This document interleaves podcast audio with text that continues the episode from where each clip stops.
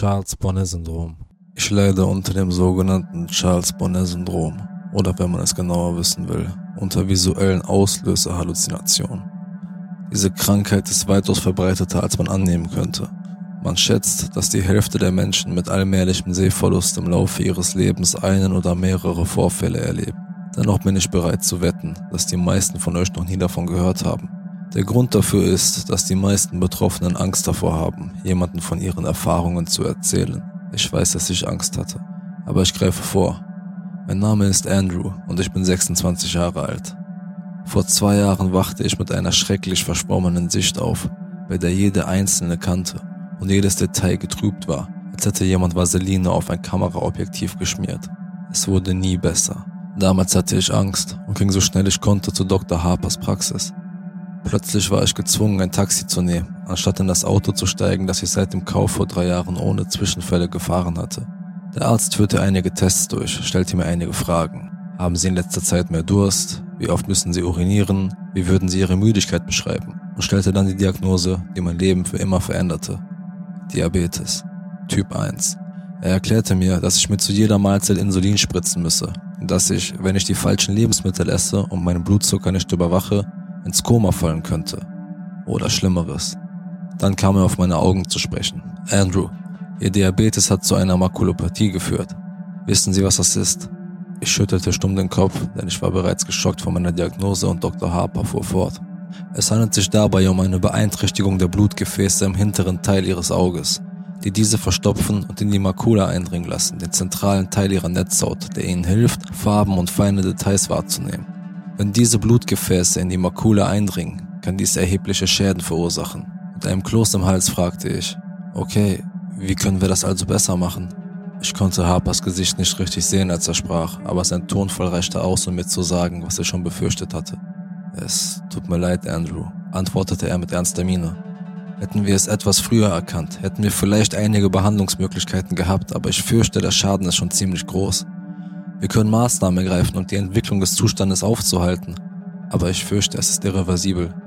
Ich hatte das Gefühl, dass meine Welt um mich herum zusammengebrochen war. Ich war gerade 24 Jahre alt und körperlich immer noch auf dem Höhepunkt. Ich war aktiv, spielte Basketball und fuhr ein paar Mal pro Woche Rad. Und jetzt hatte man mir meine Gesundheit, meinen Körper und mein Augenlicht genommen. Die ersten sechs Monate waren hart. Ich trennte mich von meiner Freundin, einem süßen Mädchen namens Holly, die zwar alles versuchte, die Beziehung aufrechtzuerhalten, es aber nicht schaffte, weil ich ständig so verdammt wütend war. Ich verlor meinen Job. Denn wenn es etwas gibt, was ein Architekt braucht, dann sind das seine Augen. Ich habe mich sogar mit vielen meiner Freunde zerstritten und Ausreden erfunden, um mich mit ihnen nicht treffen zu müssen, bis sie nicht mehr danach fragten.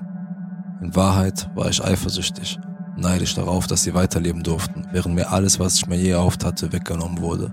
Ich wurde zu einem Einsiedler, verließ meine Wohnung nicht mehr, machte mir kaum noch die Mühe, mich zu waschen, zu rasieren oder mich anzuziehen.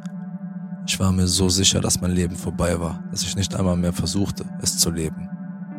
Ich war ein Arschloch. Es dauerte lange, bis mir das klar wurde, aber schließlich war es die Krankenschwester, die mich zu Hause besuchte. Eine große, schlanke und erfahrene Frau namens Lois, die mich darauf aufmerksam machte. Du bist ein Arschloch, sagte sie. Was? Ich schnappte nach Luft, schockiert über ihre Sprache. Du hast also Diabetes. Weißt du, wie viele Menschen das haben? fragte sie. Und bevor sie meine Antwort abwarten konnte, fuhr sie fort. Glaubst du, dass sich alle in ihren Wohnungen verstecken und sich weigern, ihr Leben weiterzuleben, der Verlust des Augenlichts ist eine schreckliche Sache und du hast mein Mitgefühl. Aber Andrew, das ist keine Entschuldigung dafür aufzugeben. Aber du, argumentierte ich und versuchte mich zu verteidigen, aber sie war noch nicht fertig. Verstehst du? knurrte sie. Einer der mutigsten Männer, die ich kenne, war schon als Kind vom Hals abwärts gelähmt und er hat nicht aufgegeben. Du könntest so viel mehr aus deinem Leben machen und du hast Leute, die dir dabei helfen wollen, aber du kannst dich nicht einmal dazu aufraffen, diesen hässlichen Scheißbad abzurasieren. Hör auf, eine Heulsuse zu sein und mach was draus.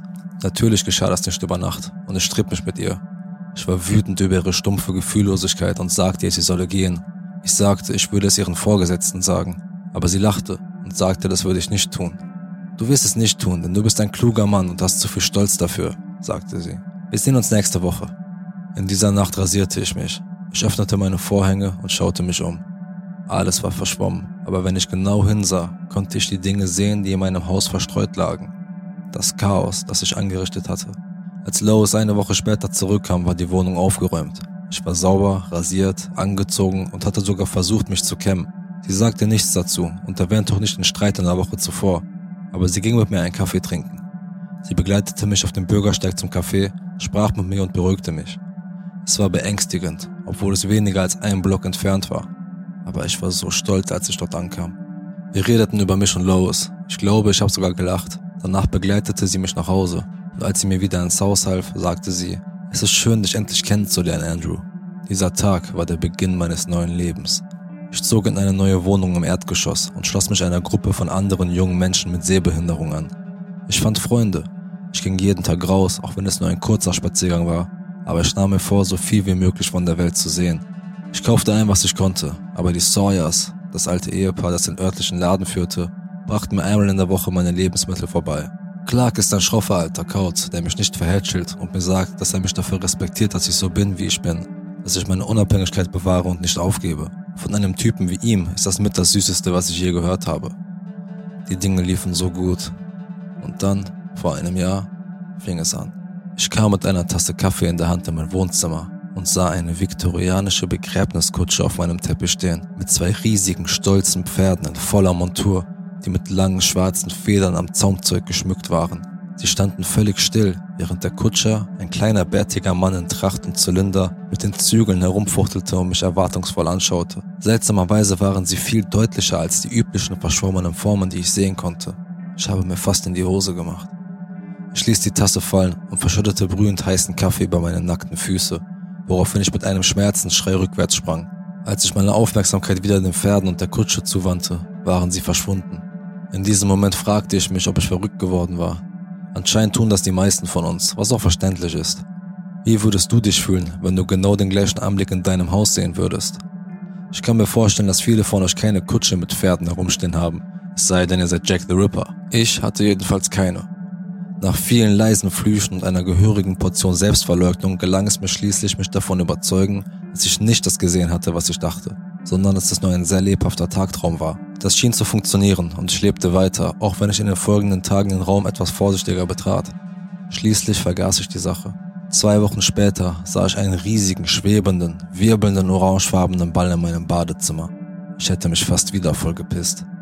Ich stand mit offenem Mund da und starrte zehn Sekunden lang auf diese bizarre, rotierende, schwebende Kugel, die etwas größer als ein Strandball war und mitten in der Luft über meiner Badewanne hing, bevor ich schließlich meine Augen wieder fest zusammenzog und mir zuflüsterte, das ist nicht echt. Das ist nicht echt. Nach fünf Sekunden öffnete ich meine Augen wieder.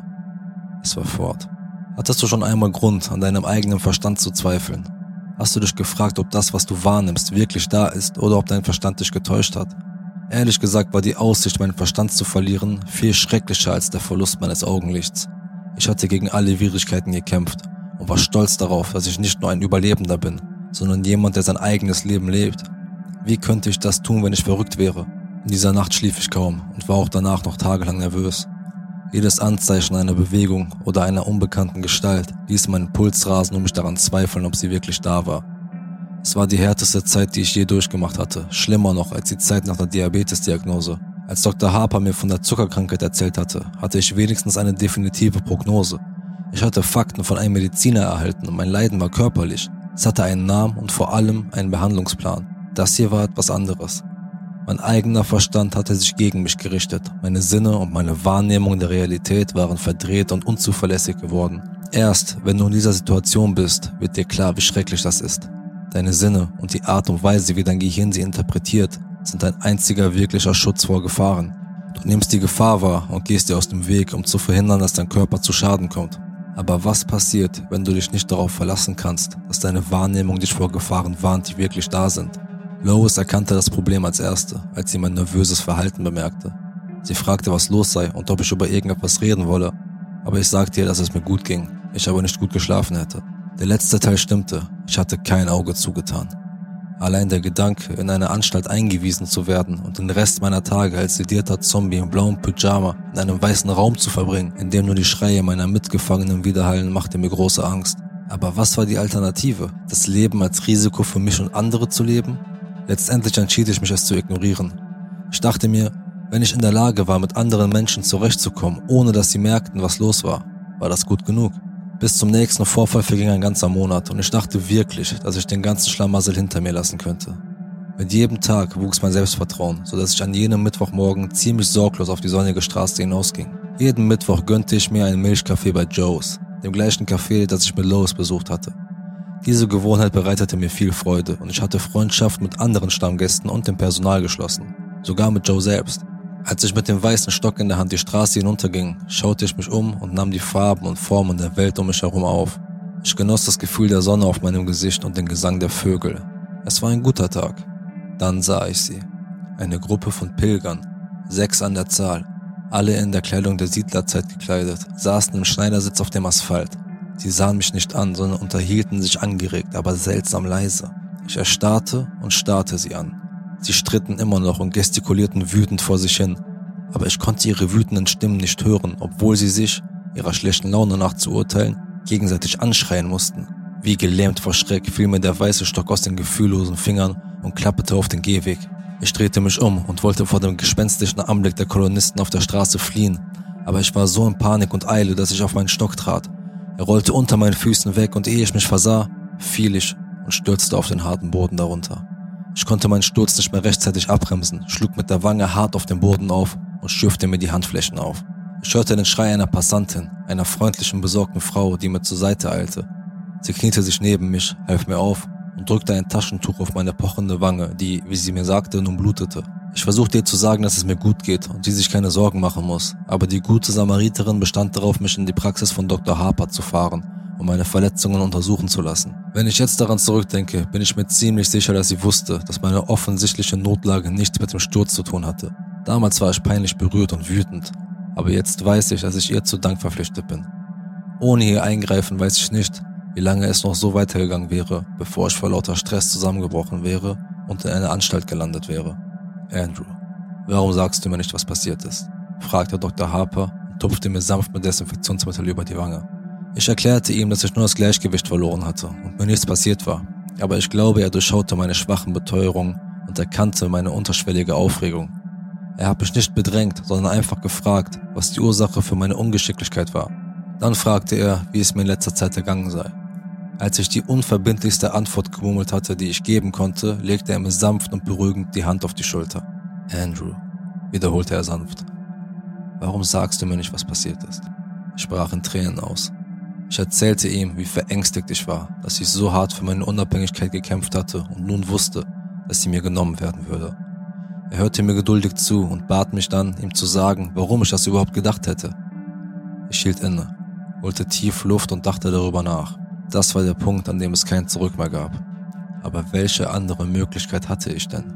Die Tränen liefen mir über die Wangen und ich erzählte Dr. Harper alles. Ich erzählte ihm von dem Pferd und der Kutsche, der orangefarbenen Kugel und den Pilgern ich erzählte ihm, wie ich jeden Tag in Angst gelebt hatte, dass ich Angst hatte, meinen Verstand zu verlieren.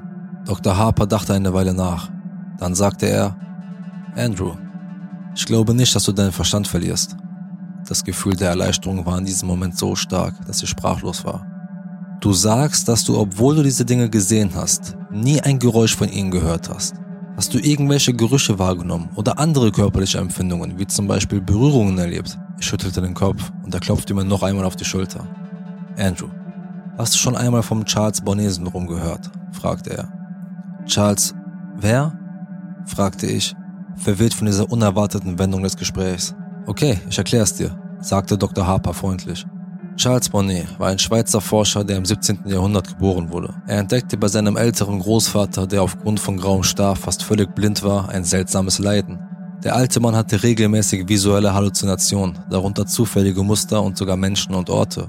Kommt dir das bekannt vor? Ja, antwortete ich, immer noch verwirrt. Bin ich, leide ich an Demenz?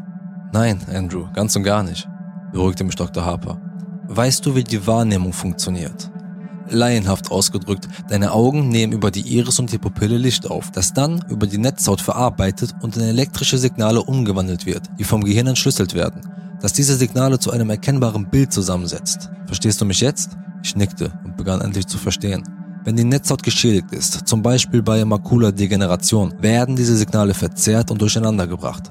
fuhr Dr. Harper fort. Das Gehirn empfängt sie immer noch, also macht es seine Arbeit und übersetzt diese verzerrten Signale in ein Bild. Es füllt sozusagen die Lücken für dich aus. Manchmal füllt es diese Lücken mit Farben, Mustern, Lebewesen und Orten, die nicht vorhanden sind. Und das nennt man Charles Bonnet-Syndrom. Ich weinte fast vor Erleichterung. Ich bin also nicht verrückt? Ganz und gar nicht. Das ist eine rein körperliche Erkrankung. Der Verstand ist völlig in Ordnung.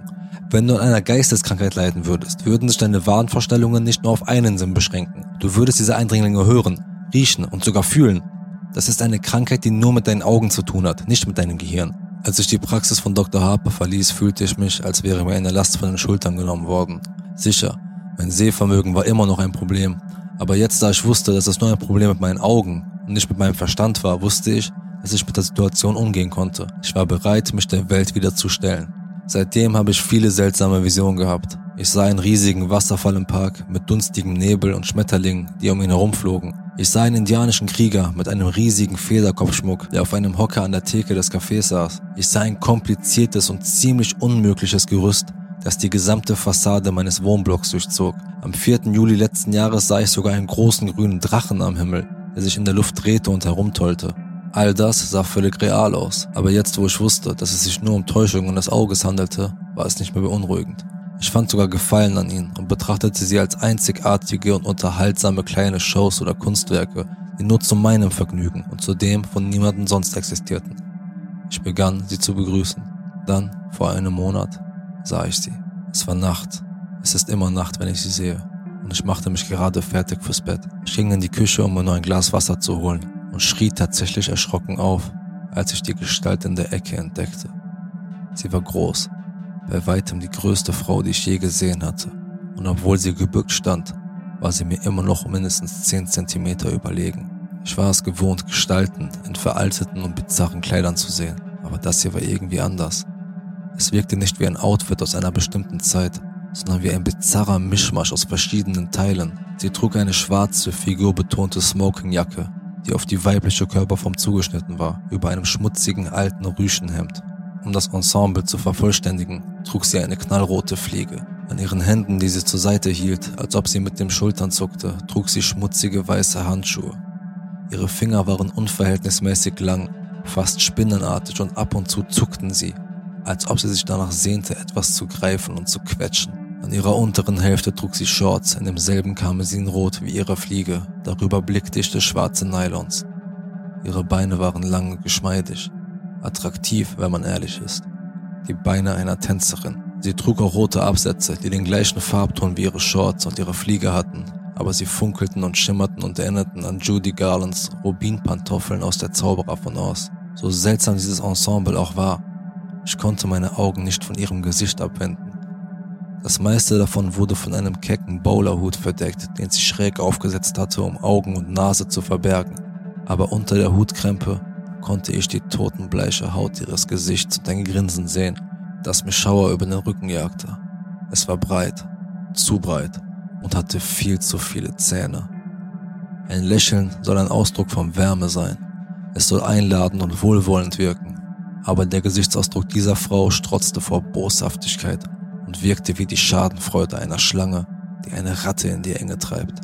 Was mich jedoch am meisten erschreckte war, dass ihr ein dritter Arm aus dem Rücken ragte, der sich wie der Schwanz eines Skorpions über ihren Kopf wölbte.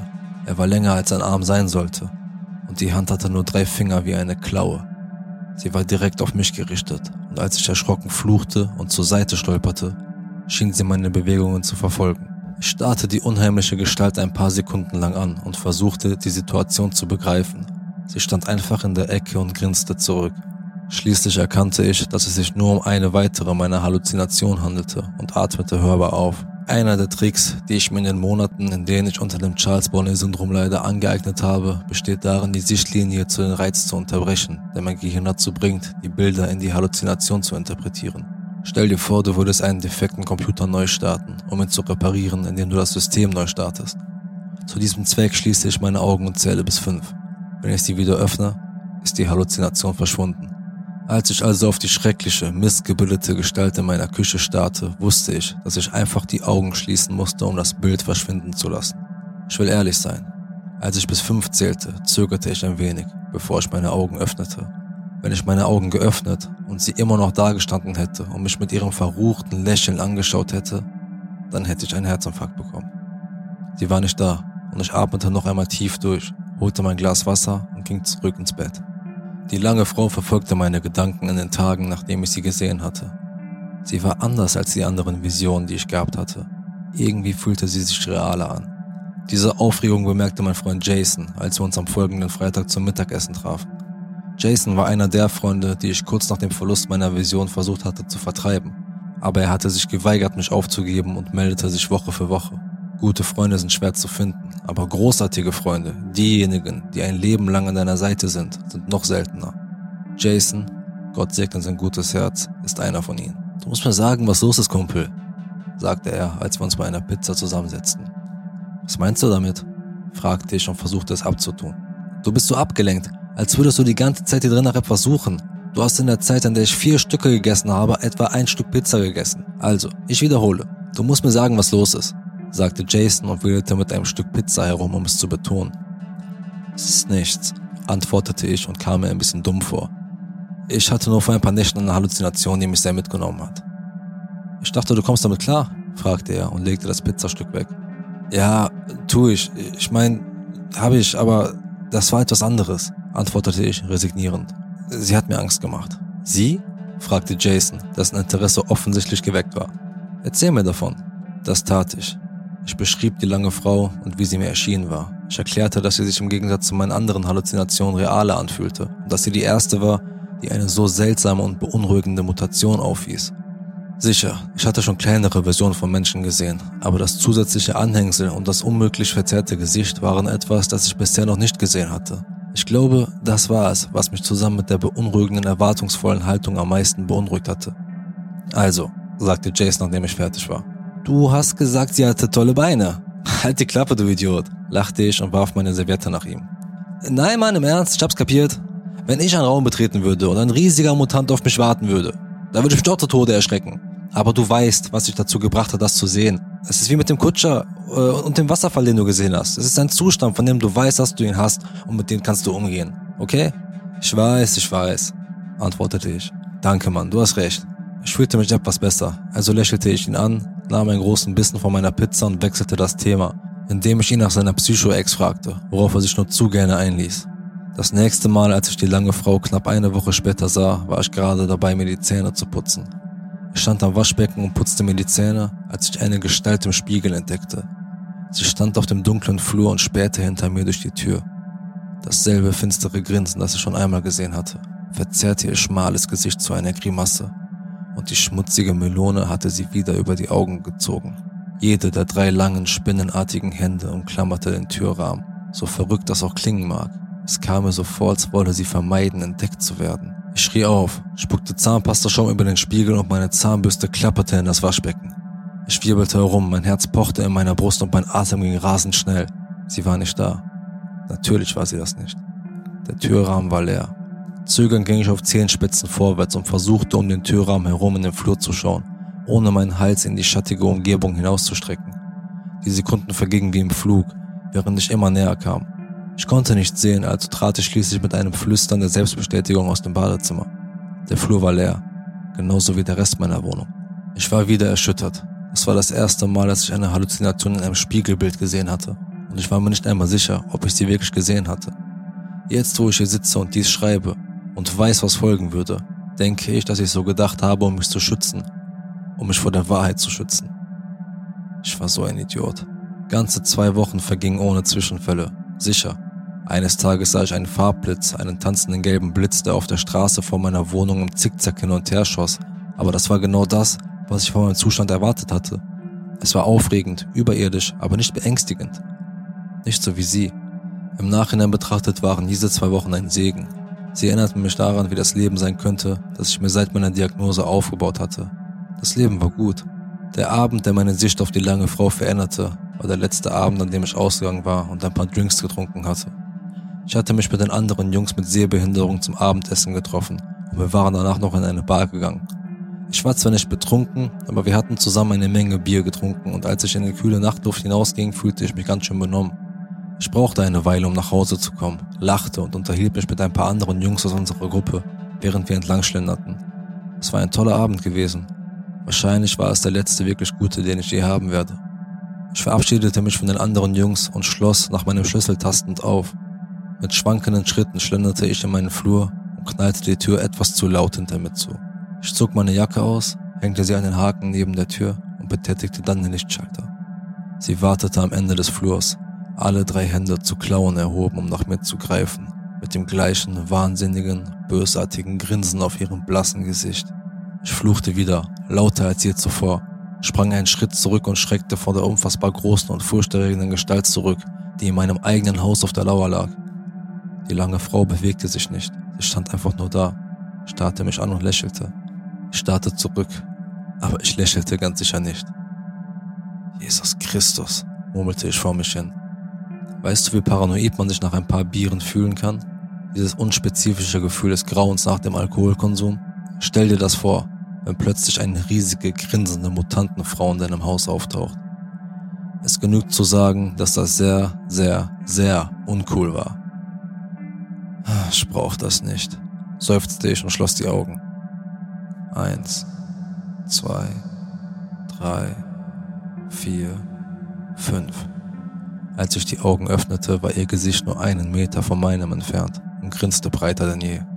Sie war den ganzen Flur entlang gerannt und stand jetzt so nah bei mir, dass ihre langen, greifenden Arme auf beiden Seiten vor mir waren und ihre Finger zuckten und sich in die Luft um mein Gesicht krallten.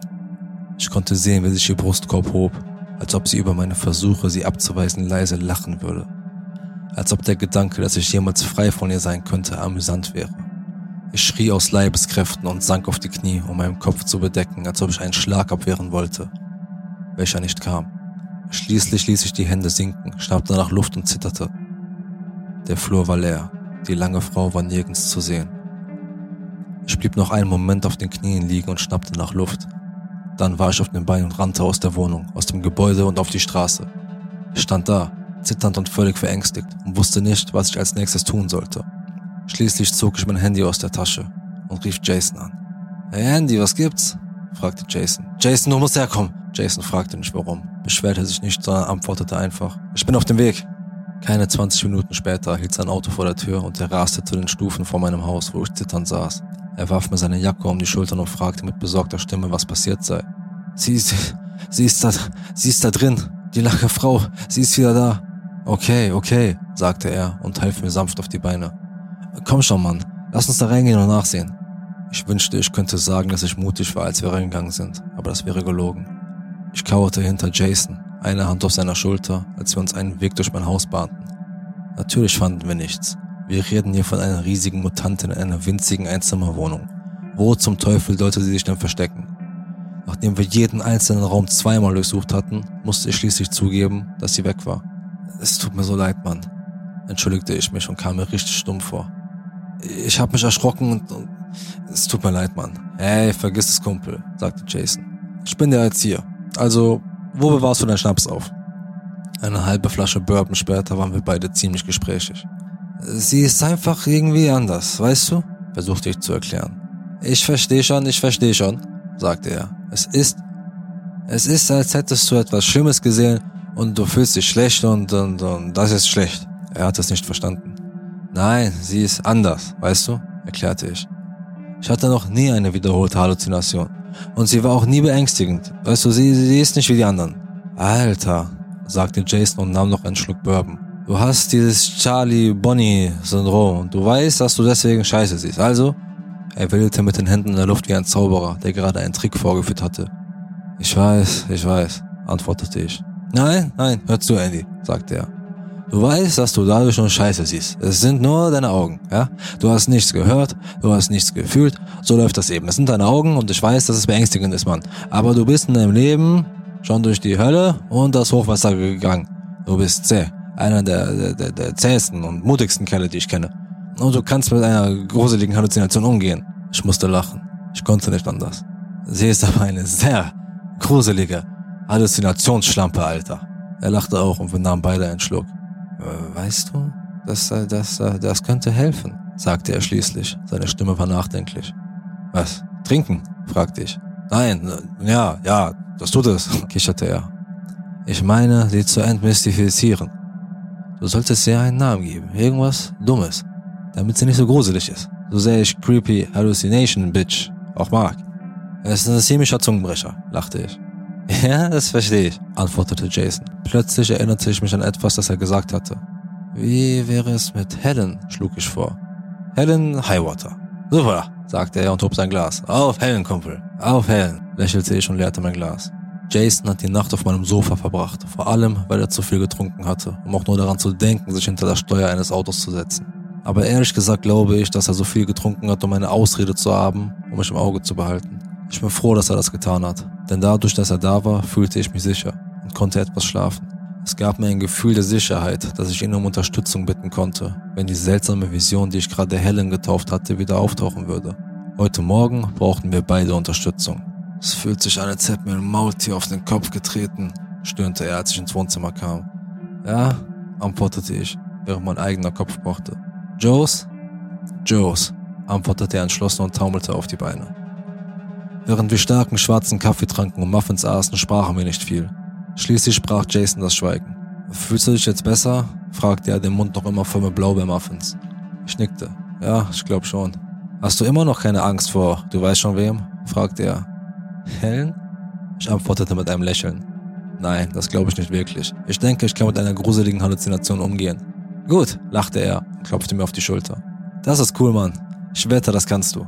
Jetzt, nach einer Nacht, in der ich mich in meinem Badezimmer verkrochen hatte und zu viel Angst hatte, in meine Wohnung zu gehen, weiß ich, dass wir uns beide geirrt hatten. Mit allem. Weißt du noch, wie ich dir vorhin gesagt habe, dass der Gedanke, in eine Anstalt eingewiesen zu werden und den Bezug zur Realität zu verlieren, das Schrecklichste ist, was ich mir vorstellen kann? Jetzt würde ich das begrüßen. Denn die Alternative ist viel, viel schlimmer. Nach dem Frühstück verabschiedete ich mich von Jason und er stieg in sein Auto und fuhr davon. Der Tag verging ohne Zwischenfälle und als Lois heute Nachmittag vorbeikam, bemerkte sie sogar, wie fröhlich ich wirkte. Hast du eine Frau in deinem Leben? fragte sie beiläufig. Ich lachte darüber und fragte mich, was sie wohl denken würde, wenn sie die Wahrheit wüsste. Ja, kicherte ich, so ähnlich. Schön für dich, sagte sie. Sieh zu, dass du sie gut behandelst. Das hat mich noch mehr gekitzelt und ich musste mir auf die Lippen beißen. Klar, ich werde mein Bestes tun. Heute Abend war ich noch etwas benommen von den Strapazen des Vorabends und beschloss, früh ins Bett zu gehen. Ich putzte mir die Zähne, wusch mir die Hände und Gesicht und zog mich um. Schließlich holte ich mir ein Glas Wasser und ging in mein Schlafzimmer. Ich kletterte ins Bett und fühlte mich sofort sehr, sehr entspannt. Innerhalb weniger Sekunden war ich bereit für den Schlaf, diese plötzliche, überwältigende Schläfrigkeit, die auftritt, wenn man den ganzen Tag damit verbracht hat, den Schlaf auf Abstand zu halten. Ich beschloss, dass Widerstand zwecklos war und setzte mich auf, um das Licht zu löschen. Fast hätte ich sie nicht gesehen, aber als ich nach dem Schalter griff, sah ich aus dem Augenwinkel etwas. Mein Herz schlug mir bis zum Hals, als ich mich zum Fußende meines Bettes umdrehte. Die lange Frau hockte dort. Ihr grinsendes Gesicht starrte mich direkt vor meinen Füßen aus an. So viele Zähne. Ihre langen, schlanken Finger spreizten sich über meine Decke und zuckten leicht, als sie das Ende des Bettes umklammerte. Langsam und quälend langsam kam ihr dritter, unförmiger Arm über ihre Schultern zum Vorschein und gesellte sich zu ihren anderen Händen auf meinem Bettzeug. Ich erstarrte, völlig versteinert. Ich befand mich an einem Scheideweg, in einem entscheidenden Moment, auf den ich schon seit einiger Zeit gewartet hatte. Sie beobachtete mich und grinste, als ob sie darauf wartete, was ich tun würde, und grausame Belustigung flackerte über ihr blasses Gesicht. Aber dieses Mal hatte ich genug. Du machst mir keine Angst mehr, sagte ich, und meine Stimme war voller Trotz und Wut. Ich werde nicht zulassen, dass du das mit mir machst. Ich griff nach dem Lichtschalter. Gute Nacht, Helen, sagte ich triumphierend und betätigte ihn, um den Raum in Dunkelheit zu tauchen. Ich lag da. Ein Gefühl von ungeheurem Stolz durchströmte mich und ich grinste in mein warmes, bequemes Bett. Überglücklich über den emotionalen Sieg, meine eigene Angst überwunden zu haben. Und dann geschah es. Die Sache, die mich hierher geführt hatte. Etwas, das mein Blut zu Eiswasser und meine Eingeweide zu Gelee werden ließ. Zischte ihre Rauschstimme aus der Dunkelheit.